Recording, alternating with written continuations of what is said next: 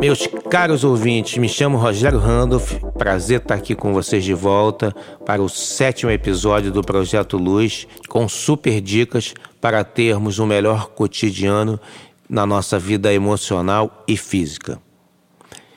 Hoje vou falar sobre mídia. Importante notar que nunca produzimos tanto conteúdo na história.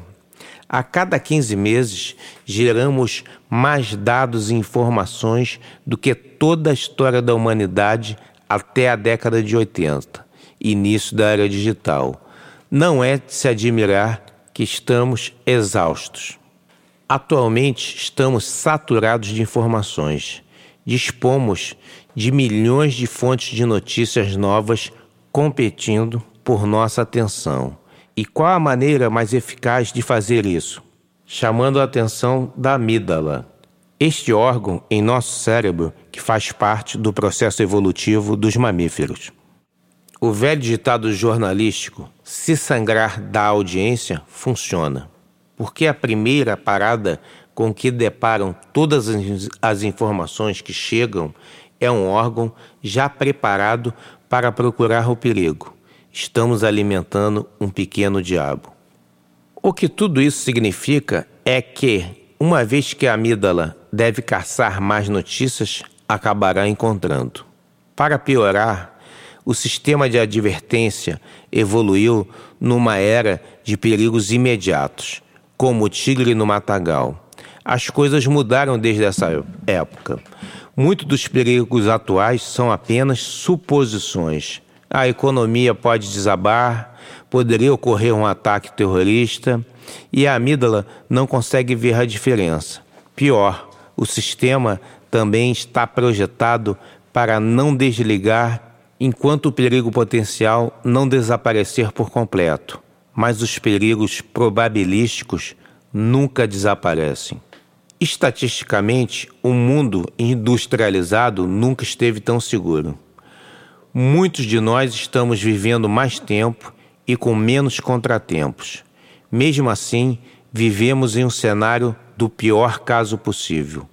Nos últimos 100 anos, os norte-americanos reduziram drasticamente seu risco em praticamente todas as áreas da vida. Numa expectativa de vida em 2000, 60% maior do que em 1900. No entanto, preocupamos-nos mais do que em qualquer outra época.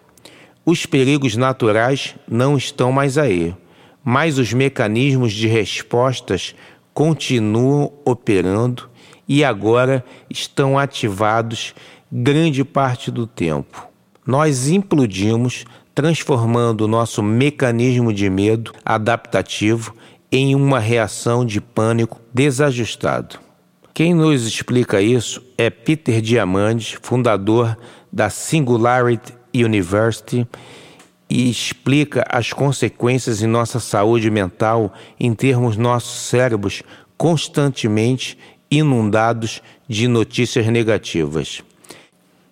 É fundamental para uma melhor saúde mental entendermos esses truques que a mídia usa para disputar nossa atenção e nos protegermos através desses passos simples. 1. Um, estipular limite de tempo para o consumo de mídia. 2. À noite, evitar telejornais. 3. Seguir no YouTube, Twitter, poucos e bons jornalistas. 4. Ouvir eventualmente uma opinião contrária do seu posicionamento político para sair de sua bolha cognitiva. Gostaria de indicar uma pequena lista de jornalistas para seguir no YouTube e Twitter. Thomas Friedman, do New York Times, Vivek Wadhwa, grande futurista da Universidade MIT, Sam Harris, um craque em neurociência, Scott Galloway, professor de branding da New York University, e nosso querido Pedro Doria. Indico também os seguintes podcasts que você pode encontrar no Spotify. É Café da Manhã da Folha de São Paulo, Pivot do Scott Galloway e Cara Switcher, Making Sense, Sam Harris, Prof G, Scott Galloway, Trailblazers do Walter Isaacson e Sway da Cara Swisher. Vou falar um pouco sobre redes sociais. É preciso entender que o modelo de negócio das mídias sociais é a disputa pela sua atenção. Então, os neurocientistas e programadores das gigantes de Silicon Valley programam seus algoritmos do seu feed para privilegiar o embate e discussão, pois ele entende que com a distensão ficamos mais engajados na plataforma deles. O modelo de negócio é similar à TV. Eles te dão a programação e te vendem anúncios. Tristan Harris, ex-designer do Google, fala que quando eles te dão algo de graça, provavelmente o produto é você. Através da análise de todos os seus dados, eles conseguem te oferecer anúncios totalmente customizados para você, criando um grande valor agregado para o anunciante. Baseado na minha experiência de acertos e erros nas mídias sociais, criei os 10 mandamentos do mundo digital. A ideia é usar esta tecnologia com incríveis possibilidades, com mais eficiência e para o bem. Primeiro mandamento: fale com o coração. Segundo a Cabala, quando as palavras saem do coração, elas têm o poder de entrar no coração do ouvinte. Segundo, salvar uma vida é igual a salvar o mundo inteiro. Sua mensagem positiva de afeto tem o poder de salvar vidas. Faça a diferença.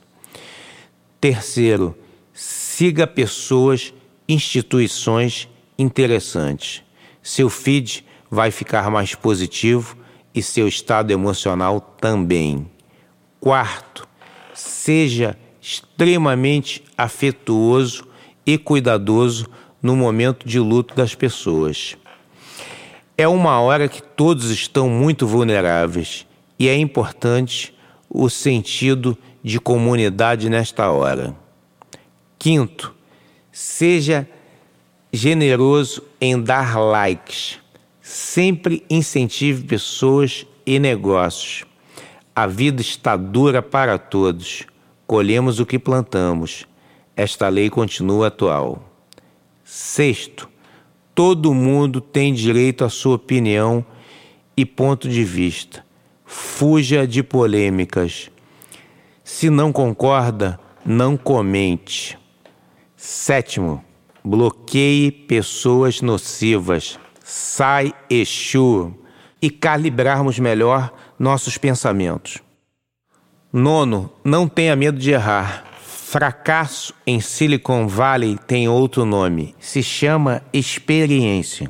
Quanto mais você for errando, é uma oportunidade para aprender e aprimorar seu jogo na mídia social. Décimo, não faça para os outros o que você não gostaria que fizessem com você. Uma regra simples, conhecida como a Golden Rule, vai te ajudar a não entrar em confusão. Faça o dever de casa e boa sorte. Até o próximo episódio.